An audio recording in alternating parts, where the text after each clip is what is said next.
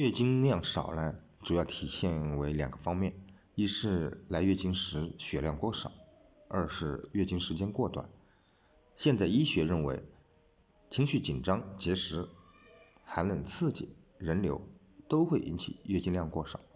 传统中医认为，气血不足会导致月经量少。燕窝补肺气、滋肾水，能调理身体，所以月经量少可以通过吃燕窝来调理。